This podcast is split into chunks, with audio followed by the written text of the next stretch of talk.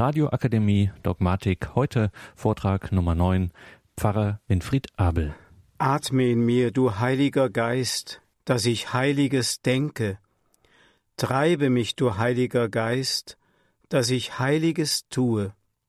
Locke mich, du Heiliger Geist, dass ich Heiliges liebe.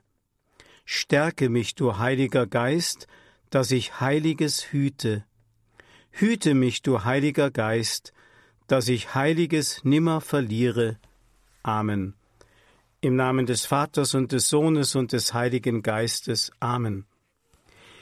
Liebe Teilnehmer an der Rundfunkakademie für Ausbildung von Katecheten, liebe Hörerinnen und Hörer von Radio Horeb, das Gebet zum Heiligen Geist spricht gerade den an, der ja auch das Thema unserer Betrachtung heute ist. Wir sind ja am Glaubensbekenntnis der Kirche und haben damit den dogmatischen Teil dieser Rundfunkakademie vor uns und sind mittendrin.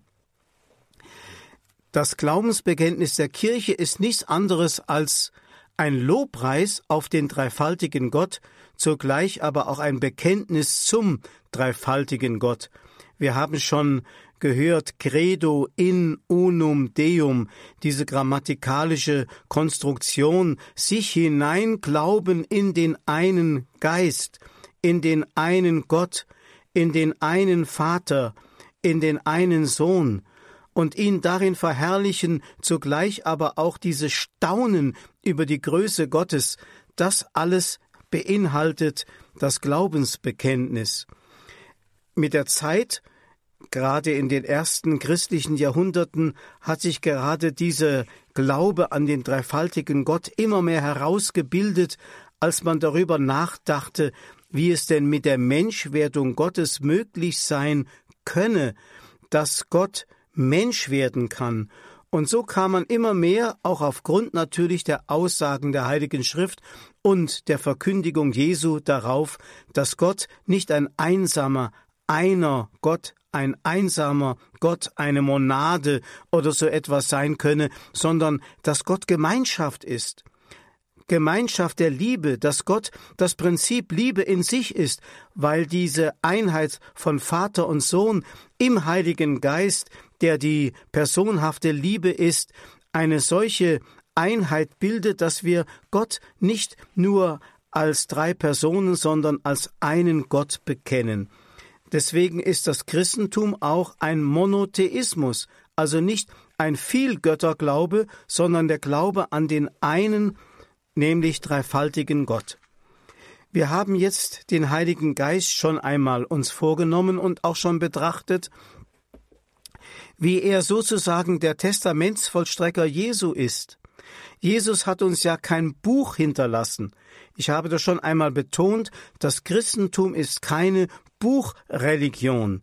Christus hat uns vielmehr die Wahrheit, aber auch seine Wirksamkeit hinterlassen, dass seine Sendung so weitergehen konnte, wie er sie in die Welt gebracht hat, wie mich der Vater gesandt hat, so sende ich euch.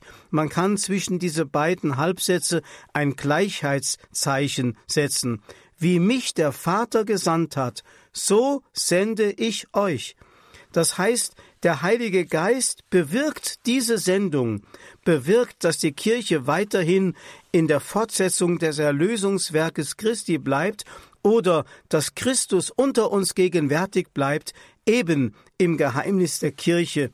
So ist also auch das Glaubensbekenntnis in seinem dritten Teil, wo wir bekennen, ich glaube an den Heiligen Geist, die heilige katholische Kirche, Gemeinschaft der Heiligen, Vergebung der Sünden, Auferstehung der Toten und das ewige Leben, ist eigentlich das, was dem Heiligen Geist zugeordnet ist.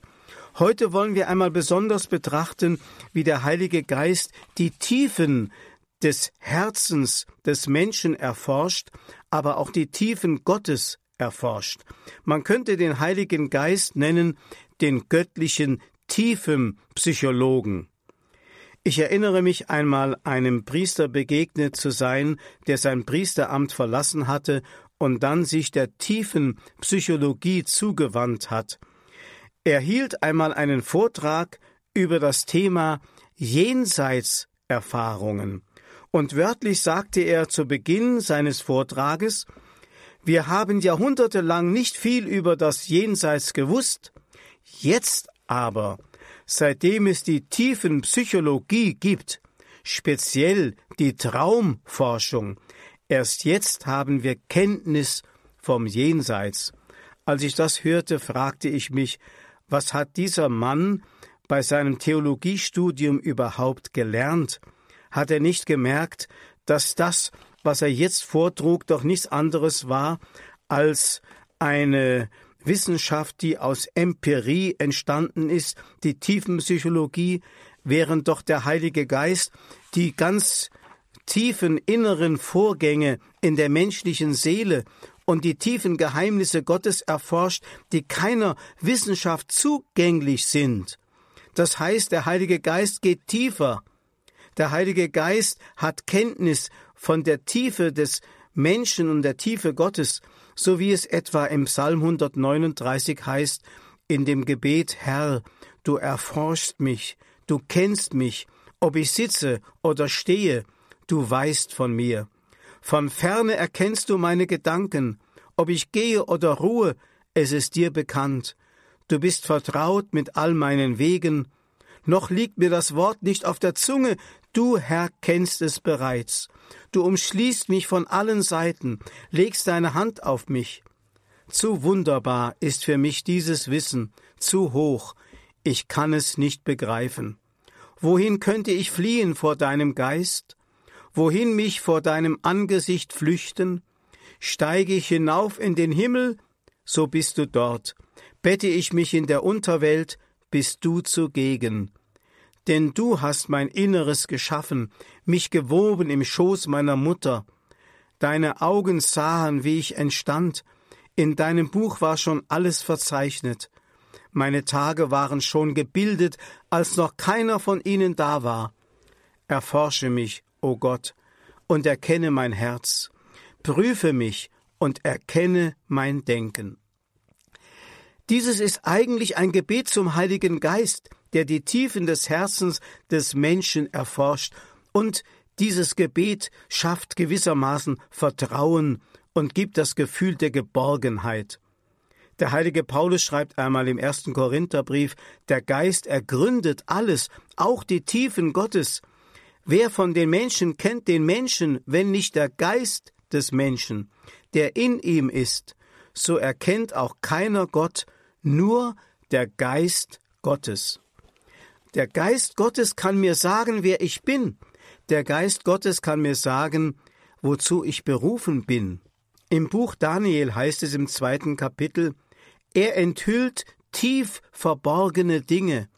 Er weiß, was im Dunkeln ist, und bei ihm wohnt das Licht. Also im Alten Testament ist auch das Wirken des Heiligen Geistes durchaus schon erkennbar und auch schon erkannt. Da heißt es zum Beispiel, als Hiob klagte und einer seiner Freunde Zophar ihm sagte, die Tiefen Gottes willst du finden, bis zur Vollkommenheit des Allmächtigen vordringen? Höher als der Himmel ist sie, was machst du da? tiefer als die Unterwelt, was kannst du wissen? Länger als die Erde ist ihr Maß, breiter ist sie als das Meer. So steht es bei Hiob im Kapitel 11. Der Heilige Geist also, der allein die Tiefen Gottes ergründen kann, kann auch die Tiefen des Wiedergöttlichen ergründen. Papst Johannes Paul II. hat in seiner Enzyklika Dominum et Vivificantem, die 1986 von ihm veröffentlicht wurde, auch über diese Anfänge der Sünde und die Wurzel aller Sünden, nämlich über die Ursünde, gesprochen, als dem Mysterium Iniquitatis, dem Geheimnis der Bosheit. Dieses Geheimnis kann nicht einmal der Mensch ergründen, wenn es ihm der Geist nicht zeigt. Wenn, wie Jesus sagt, Sünde bedeutet, Bei Johannes 16 steht das geschrieben, dass sie nicht an mich glauben.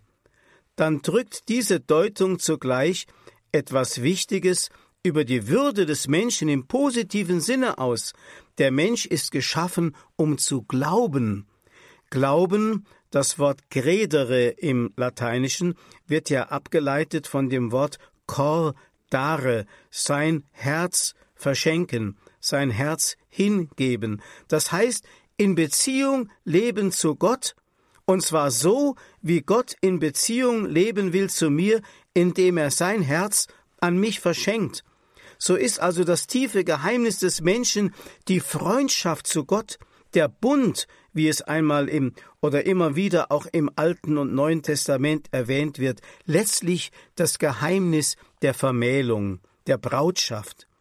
Die Sünde, wenn man es genau nimmt, ist etwas Unlogisches, also widerlogisches, antilogisches, weil sie eine andere Logik gegen die Logik Gottes stellt. Die Logik Gottes ist die Eulogie, und das Wort Eulogie heißt ja eigentlich Segnung. Segnung. Gott will uns segnen. Er will uns mit sich beschenken. Das ist die Logik Gottes. Wenn ich aber Gott ablehne, wenn ich nicht an ihn glaube, wenn ich die Beziehung zu ihm abbreche, dann ist das wieder logisch. Die Sünde besteht darin, dass ich nicht an ihn glaube. Es ist also die Verneinung, die nicht im bloßen Nein besteht, sondern auch oft in der Verkleidung des Nein in das Gewand der Bejahung.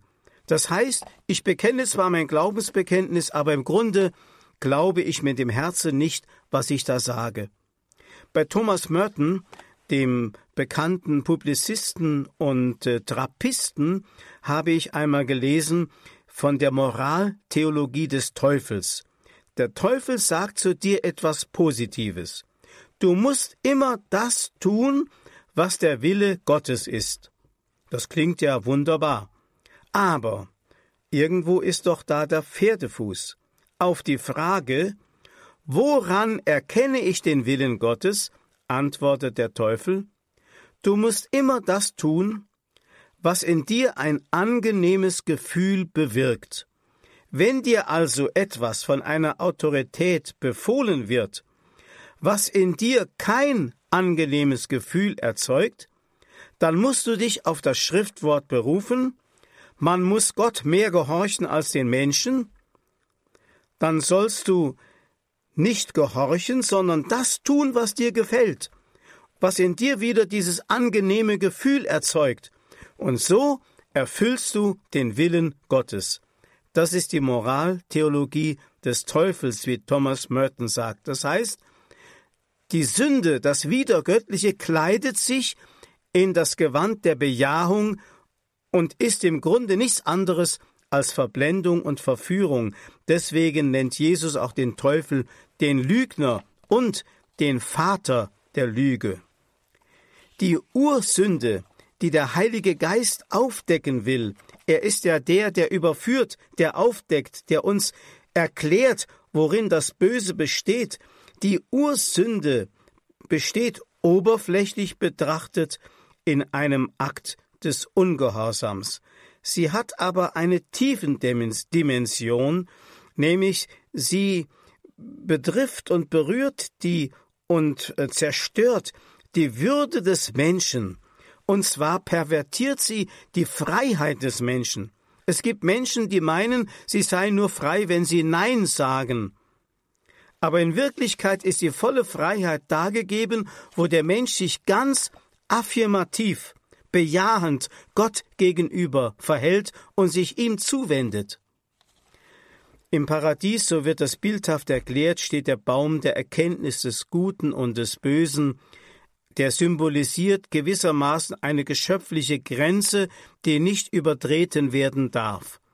Deswegen sagt einmal der heilige Paulus im Römerbrief im Kapitel 12, strebt nicht über das hinaus, was euch zukommt, sondern strebt danach, besonnen zu sein, jeder nach dem Maß, das Gott ihm zugeteilt hat. Der Baum der Erkenntnis des Guten und des Bösen steht für dieses Maß was Gott uns zugeteilt hat.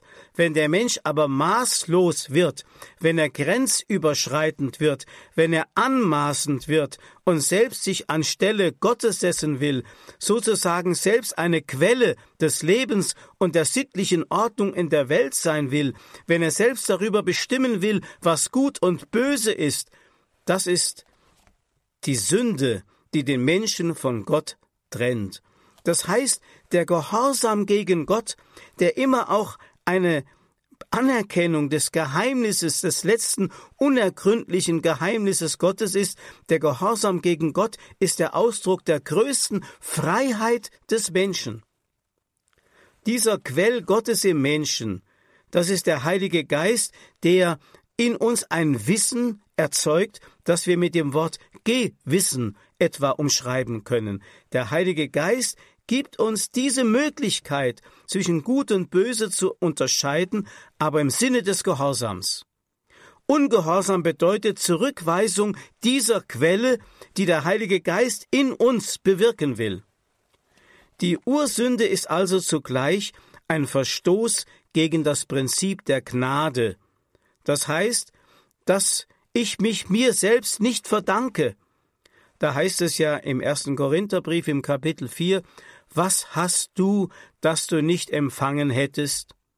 Wenn du es aber empfangen hast, warum rühmst du dich, als hättest du es aus dir selbst? Wenn wir uns einmal selber so betrachten im Spiegel dieser Worte, dann können wir doch feststellen, dass wir immer wieder geneigt sind und versucht sind, die Talente, also Begabungen, die Möglichkeiten, die Gott in uns angelegt hat, uns selber zuzuschreiben. Selbst die sogenannten Inspirationen, das Wort Inspiration kommt ja von inspirare, einhauchen, also die Eingebung des Heiligen Geistes für unsere eigenen Gedanken zu halten. Der Mensch ist geneigt, sich selber anstelle Gottes zu setzen, und er macht aus der Gnade ein Recht, ein Privileg, so wie es der heilige Paulus andeutet im Philipperbrief im Kapitel 2, wo er sagt, obwohl Christus Gott gleich war, von göttlicher Art, von göttlichem Wesen, hat er dieses Gottgleichsein nicht als Privileg betrachtet, nicht als Raub an sich gezogen. Genau das ist das, was der Mensch getan hat in der Sünde und immer noch tut. Das heißt, Davon hängt des Menschen seelisches Wohlbefinden ab, nämlich mit dem zufrieden sein, was Gott ihm gegeben hat. Und das akzeptieren können, und zwar mit Lobpreis, was Gott nicht gegeben hat. Die Gabe Gottes, die er uns schenkt, und jeder Mensch ist anders begabt, ist zugleich auch ein Mittel zur Hingabe für andere, denn dafür ist der Mensch geschaffen, nicht sich selbst für sich zu bewahren, sondern sich hinzugeben und das, was Gott ihm gegeben hat, weiterzugeben. Umsonst habt ihr empfangen, sagt Jesus einmal, umsonst sollt ihr geben. Das ist das Gnadenhafte, und jeder Mensch ist sozusagen Gnade, also der Heilige Geist ist das Prinzip dieses umsonst, dieses liebenden sich Hingebens, zu dem der Mensch geschaffen ist. Und wenn Gott uns irgendeine Fähigkeit nicht gegeben hat, nun, das erklärt sich doch ganz einfach, wenn wir uns nicht als Monade betrachten, als bloßes Individuum, sondern uns erkennen als Teil eines wunderbaren großen Ganzen. Der heilige Paulus spricht vom Christusleib, an dem wir an einer ganz bestimmten Stelle unseren Dienst haben, Glieder des Leibes sind, dann ist es klar, dass wir ergänzungsbedürftig sind, dass einer sozusagen für den anderen eintritt und die Funktion erfüllt, die dem Ganzen dient. Der heilige Paulus hat einmal in einer solchen Situation, wo er sich darüber wunderte, dass er da eine Lücke hatte, dass ihm irgendetwas fehlte, hat er ähm, vom Herrn gesagt bekommen, Lass dir an meiner Gnade genügen, denn meine Kraft ist in den Schwachen mächtig. Darum will ich mich, so schreibt Paulus, am allerliebsten meiner Schwachheit rühmen, auf dass die Kraft Christi bei mir wohne. Deswegen bejahe ich meine Ohnmacht, alle Misshandlungen, Nöte, Verfolgungen, Ängste, die ich für Christus ertrage, denn wenn ich schwach bin, dann bin ich stark. Das heißt, der Mensch ist ganz auf Gott verwiesen, auf das, was er gibt. Er füllt die Lücken aus. Aber auch hier ist der Vater der Lüge am Werk, wie der Heilige Geist es immer wieder aufdeckt. Denn der Vater der Lüge erscheint als Geist der Verdächtigung, des Misstrauens, der Gott anklagt. Gott wird so dargestellt, als sei er der Feind seines eigenen Geschöpfes, als würde er dem Menschen nicht alles gönnen, als wenn er sozusagen eine Quelle von Gefahr und Bedrohung des Menschen wäre. Und darum stellen auch alle atheistischen Ideologien, auch unsere moderne Gesellschaft, das Christentum als menschenfeindlich hin, als wenn sie den Menschen die Freude am Leben nicht gönnen wollten. Sie gebrauchen dazu wie der Satan in der Wüste bei der Versuchung Jesu Bibelzitate. So zum Beispiel beruft man sich auf die Barmherzigkeit. Ich erinnere mich, als damals der Streit war um den Beratungsschein für die Beratung schwangerer Frauen, die ungewollt schwanger geworden sind und in große Konflikte gerieten, das berief man sich auf die Barmherzigkeit. Die Kirche solle doch barmherzig sein. Oder in Bezug auf die Zulassung von wiederverheirateten Geschiedenen zu den Sakramenten beruft man sich auf die Barmherzigkeit. Und dafür gibt es viele Bibelzitate, die man nennen könnte, Immer wieder wird sozusagen der Geist der Verdächtigung hier wirksam, der Gott und dann eben auch die Kirche hinstellt, als wollten sie das Leben der Menschen zunichte machen oder erschweren oder ihnen die Freude am Leben nehmen. Viele nennen ihre Eigenmächtigkeit oder berufen sich in ihrer Eigenmächtigkeit auf das Gewissen. Und das Gewissen ist oft nichts anderes als ihre Autonomie. Das heißt, sie wollen selber darüber bestimmen, was gut und böse ist, nennen es aber Gewissen. Das ist alles der Geist der Lüge, der hier am Werk ist, den der Geist Gottes aufdecken und entlarven will. Denn der Heilige Geist ergründet auch diese Tiefen der Sünde. Die Tiefen Gottes deuten sich an in der besonderen Weise der Menschwerdung Christi, nämlich als dem Gekreuzigten. Die Abgrundtiefe der Sünde lässt sich erahnen an der Abgrundtiefe des Abstiegs Gottes, von dem es im Glaubensbekenntnis heißt, hinabgestiegen in die Hölle, also in die tiefste Gottesferne, um auch dort noch erlösend zu wirken. Gerade an dieser Abgrundtiefe des Abstiegs Gottes die in Jesus ja sichtbar wird, wo er am Kreuze hängend ruft, mein Gott, mein Gott, warum hast du mich verlassen, lässt uns erahnen, wie abgrundtief auch das Böse sein muss, das der Heilige Geist uns offenbaren will. Der Heilige Geist will uns also auch zugleich aufdecken den Schmerz Gottes, den Schmerz Gottes, denn seitdem die Sünde in der Welt ist, ist die Liebe Gottes immer auch mit Schmerz verbunden. Es gibt überhaupt auch unter den Menschen, seitdem die Sünde in der Welt ist, keine Liebe ohne Leid, keine Liebe ohne Schmerz. Denn allein zu sehen, wie der Geliebte leidet oder wie der Geliebte in das Verderben rennt, denken wir an das Gleichnis vom verlorenen Sohn und den Vater, der wehmütig hinter seinem Sohn herschaut, der in die irre und in die Fremde läuft, um sich dort zu verlieren. Das erwirkt einen unglaublichen Schmerz, und deswegen ist Christus offenbart als der Gekreuzigte, als der, der Schmerzen hat, der liebt bis zum, ja, bis zum Tod.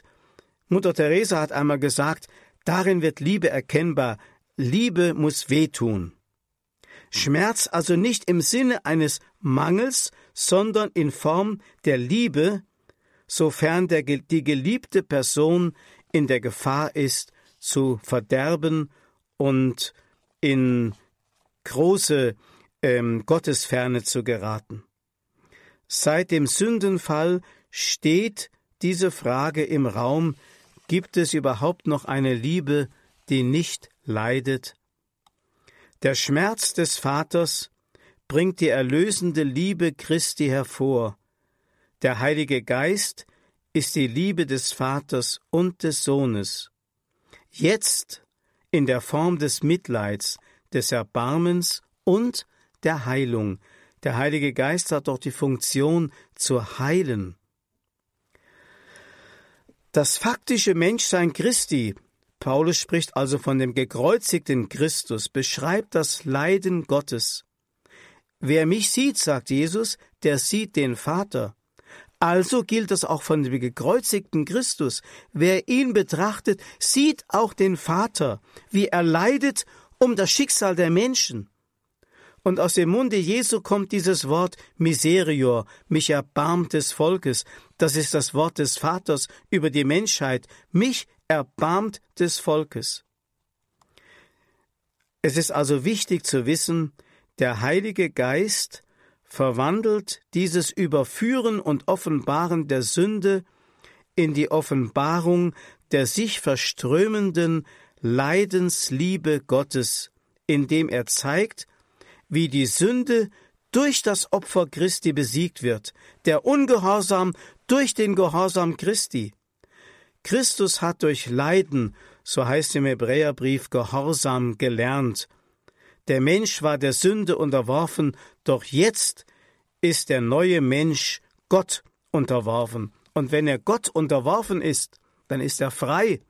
Der heilige Paulus spricht von der Sklaverei Christi.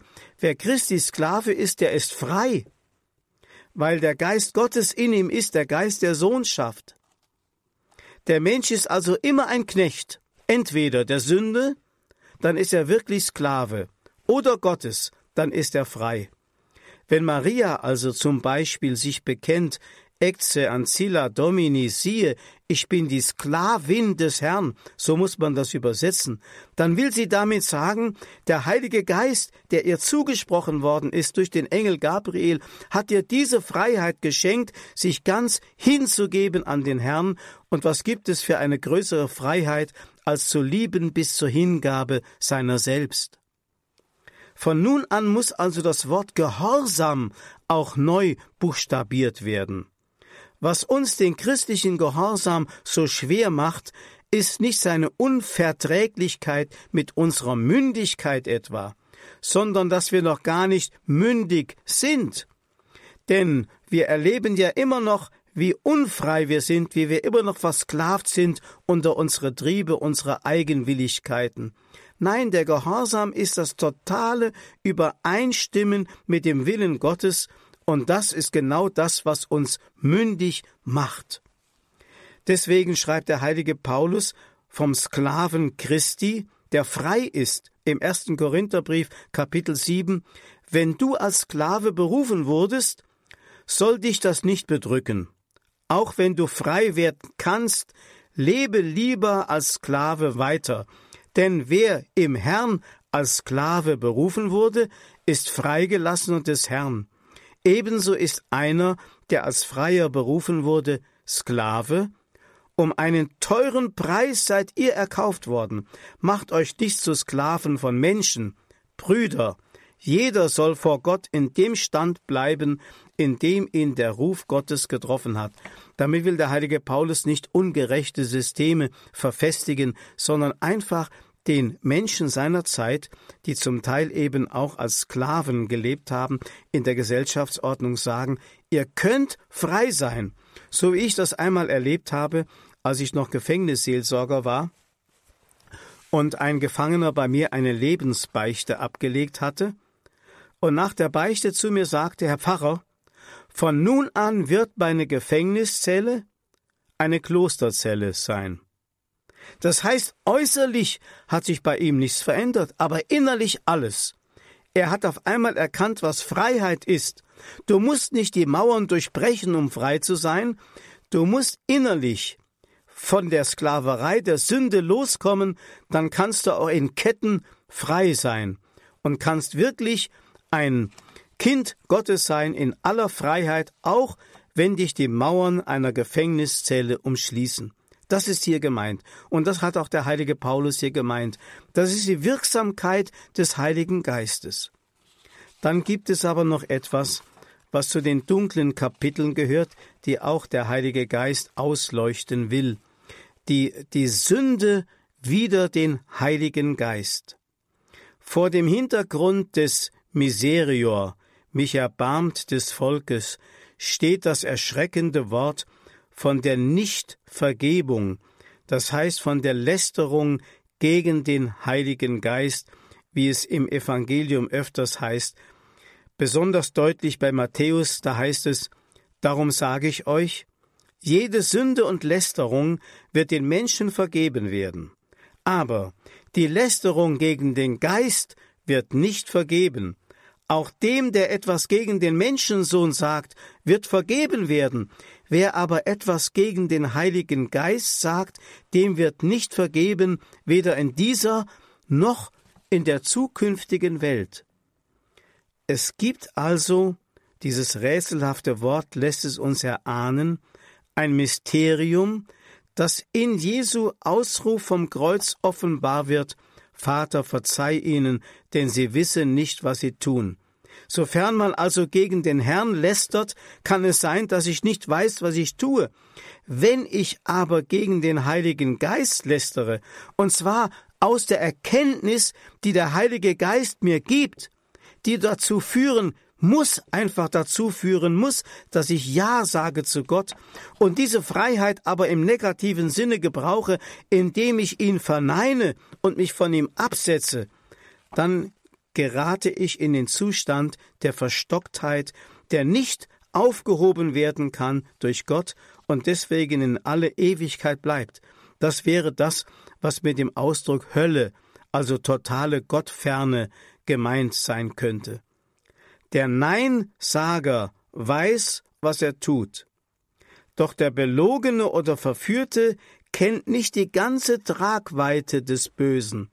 Das heißt, in jeder Sünde, die wir begehen, ist irgendetwas, eine Spur des Bösen da, des Neinsagers, aber die ganze Tiefe, kann mir erst der Heilige Geist ausleuchten, was wirklich böse ist, und wenn ich dann trotzdem noch Nein zu Gott sage, obwohl ich die Erkenntnis des Heiligen Geistes habe für das, was die große Liebe Gottes zu mir ist und was zugleich auch der, die abgrundtiefe äh, Finsternis des Bösen ist, und dennoch mich von Gott absetze, ja dann ist das die Sünde wider den Heiligen Geist.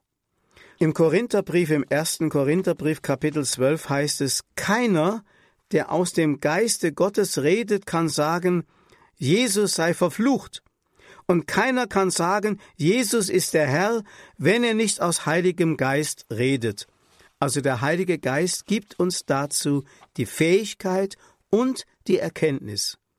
Deswegen kann man über Jesus auch ungeistig lästern.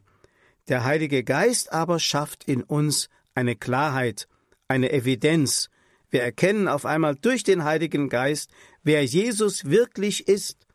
Und dann kann ich nicht mehr anders als Ja zu ihm sagen. Wer aber gegen diese innere Klarheit, gegen diese innere Evidenz, die der Heilige Geist mir schenkt, Nein sagt, der ist verstockt. Bei dieser Sünde ist die Objektivität des Bösen mit der Subjektivität des Bösen in mir so deckungsgleich, dass beides sozusagen in mir einen Zustand der Verstocktheit erwirkt, aus der ich praktisch nicht mehr befreit werden kann, es sei denn, ich finde noch einen Rest von Freiheit, um mich zu Gott wieder durchzuringen und Ja zu ihm zu sagen. Pius XII., der Papst, 1958 gestorben, hat einmal in einer Radioansprache gesagt, die Sünde dieses Jahrhunderts ist der Verlust des Gespürs für die Sünde. Ich möchte sagen, das hat er nicht nur für die damalige Zeit in den 40er Jahren, es war 1946, also kurz nach dem Krieg, gesagt, sondern auch für unsere Zeit heute. Der Verlust des Gespürs für die Sünde ist die objektive Sünde dieses Jahrhunderts. Oder wie Kardinal Meissner es gesagt hat, das Problem ist heute der Unschuldswahn des Menschen, der es fertig bringt, sich ein Gewissen zurechtzumachen, nachdem er immer im Recht ist und vor Gott sozusagen sich rechtfertigen kann. So ähnlich wie vielleicht es im Gleichnis gemeint ist von dem verlorenen Sohn, der von seinem Vater davonläuft und sich sozusagen ein Gewissen dadurch zurecht macht, um sich vor sich rechtfertigen zu können, dass er aus dem Vater gewissermaßen ein Monster macht, sich sozusagen rechtfertigt für seine Unverfrorenheit, indem er sich sagt, unter diesem Übervater kann ich nicht die Freiheit finden, die ich eigentlich brauche, in der allein ich mich selbst verwirklichen könnte, und so macht er sich ein Vaterbild zurecht, das mit der Wirklichkeit überhaupt nichts mehr zu tun hat. Und dann kann er sein Gewissen beruhigen und kommt eben zu dem, was man heute den Unschuldswahn nennt. Man könnte sagen, es ist der Verlust des Gespürs für Gott. Der Mensch hat das Gespür für Gott verloren. Manche gebrauchen heute diese Formulierung religiös unmusikalisch, aber im Grunde ist kein Mensch religiös unmusikalisch. Jeder hat in sich die Veranlagung, Gott zu lieben aus ganzem Herzen, aus ganzer Seele, und wir können um den Heiligen Geist bitten, der mir aufdeckt, was da in mir steckt, auch an Sehnsucht nach Gott und der mir dann auch den Weg zu Gott zeigen kann. Der Widerstand des Menschen gegen das Wirken des Heiligen Geistes und gegen Gott wird vom heiligen Paulus im fünften Kapitel im Galaterbrief so beschrieben, das Begehren des Fleisches Gemeint ist also der irdische Mensch, auch der psychosomatische Mensch. Das Begehren des Fleisches richtet sich gegen den Geist, das Begehren des Geistes aber gegen das Fleisch. Das Fleisch mit seinen Trieben, das den Menschen immer wieder nach unten ziehen möchte. Und so schreibt der heilige Paulus an anderer Stelle im achten Kapitel im Römerbrief, wenn ihr nach dem Fleische lebt, müsst ihr sterben. Wenn ihr aber durch den Geist die sündigen Taten des Leibes tötet, werdet ihr leben. Es gibt also diesen Widerspruch zwischen Geist und Fleisch im Menschen, wie der heilige Paulus im siebten Kapitel des Römerbriefes beschreibt, wenn er sagt, ich unglückseliger Mensch, das Gute will ich tun und tu das Gegenteil. Es gibt in mir ein Gesetz, das mich nach unten zieht, obwohl ich doch eigentlich Sehnsucht habe, nach oben zu Christus hin, zum Himmel hinzustreben. Immer wieder erkennt er dieses innere Zerrissensein. Goethe spricht von den zwei Seelen in einer Brust. Irgendwie ist das im Menschen da, der alte Adam könnte man sagen, und der neue Mensch im Widerstreit. Das deckt der Heilige Geist auf, das überwindet auch der Heilige Geist, denn die Anziehungskraft oder die Triebkraft besser gesagt nach oben ist immer stärker als die Anziehungskraft der Erde. Man stelle sich also beispielsweise eine Rakete auf dem Prüfstand vor, und wenn dann diese Zündung kommt, dass sie nach oben in das Weltall strebt, dann ist eine solche Antriebskraft am Werk, die sogar die Erdschwere überwinden kann. Und das ist genau das, was der Heilige Geist im Menschen bewirken kann, nämlich in ihm diese Anziehungskraft des Guten, so stark werden zu lassen, dass mehr und mehr eben diese Anziehungskraft des Bösen überwunden werden kann. Der Heilige Geist lässt den Menschen also sich selbst verstehen. Er ist wirklich der Tiefenpsychologe, der die Tiefen des Herzens des Menschen auslotet. Der Mensch erkennt, wie Gott ihn von Anfang an gewollt hat. Die heilige Hildegard von Bingen nennt das den Homo constitutus, so wie Gott ihn geschaffen hat, so wie Gott ihn konstituiert hat. Die Sünde hat aus dem Homo constitutus den Homo destitutus, den abgefallenen Menschen gemacht, der sich seiner eigenen Natur gewissermaßen entfremdet hat, seiner Gott Ebenbildlichkeitsnatur. Aber Christus hat den Homo restitutus geschaffen, den Menschen, der wiederhergestellt ist in seiner alten Würde, so wie es in dem wunderbaren österlichen Gebet heißt, Herr, du hast den Menschen wunderbar geschaffen, aber noch wunderbarer wiederhergestellt, der Homo restitutus, durch den Heiligen Geist wirst du wieder ein Kind Gottes und wirst wieder eingesetzt in deine alte würde der Sohnschaft, wie es in dem Bild vom verlorenen Sohn, der heimgekehrt ist, dargestellt ist, wo der Vater ihm den Ring wieder an den Finger steckt und ihm sagt, du bist wieder mein Sohn. Oder wie der Vater sich nicht nur zu Christus, sondern zur ganzen Menschheit bekannt hat bei der Taufe Jesu im Jordan. Dies ist mein geliebter Sohn. Damit meint er eben uns alle, die wir uns von Christus erlösen, und äh, von ihm heimholen lassen. Man könnte sagen, das Wirken des Heiligen Geistes ist ein so wunderbares, dauerndes Wirken, das seit der Taufe, seitdem wir einmal Christus einverleibt worden sind, in uns beständig wirksam bleibt. Stellen Sie sich einmal vor, irgendeinen umweltvergifteten See, der also voller Dreck und Abwässer und Schmutz und, und Chemikalien ist wie wollen Sie den wieder reinmachen?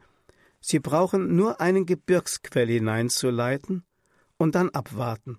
Im ersten Jahr ist der See immer noch tot, kein Fisch tummelt sich da, keine Pflanze kann da wachsen, aber mehr und mehr bekommt das frische Gebirgswasser ähm, die Mehrheit und bis es dann schließlich sogar wird, dass das ganze Wasser nach Jahren wieder so klar und so rein geworden ist, dass man sogar bis auf den Grund schauen kann und Leben sich darin wieder tummelt, als wenn nie etwas gewesen wäre.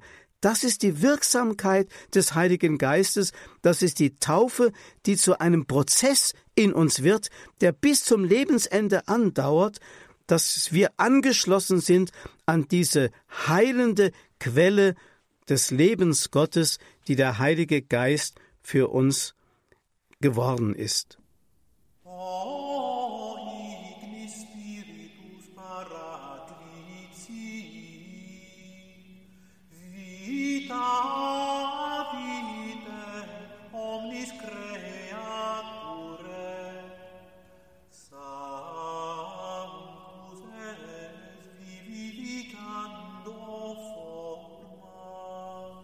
Ich möchte diese Betrachtung beenden mit einer kurzen Erzählung aus den Erzählungen der Chassidim von Martin Buber.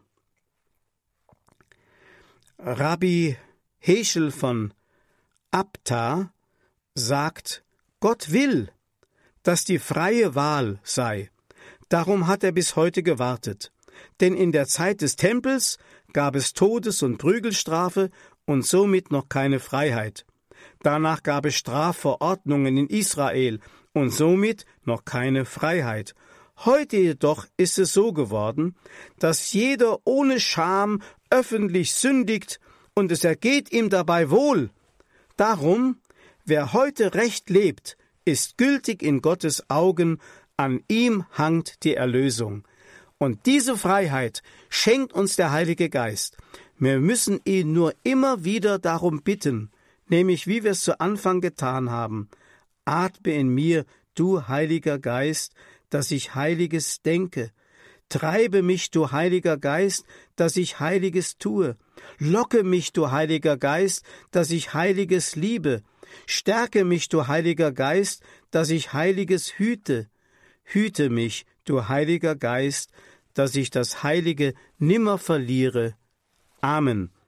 Ehre sei dem Vater und dem Sohn und dem Heiligen Geist, wie im Anfang, so auch jetzt und alle Zeit und in Ewigkeit.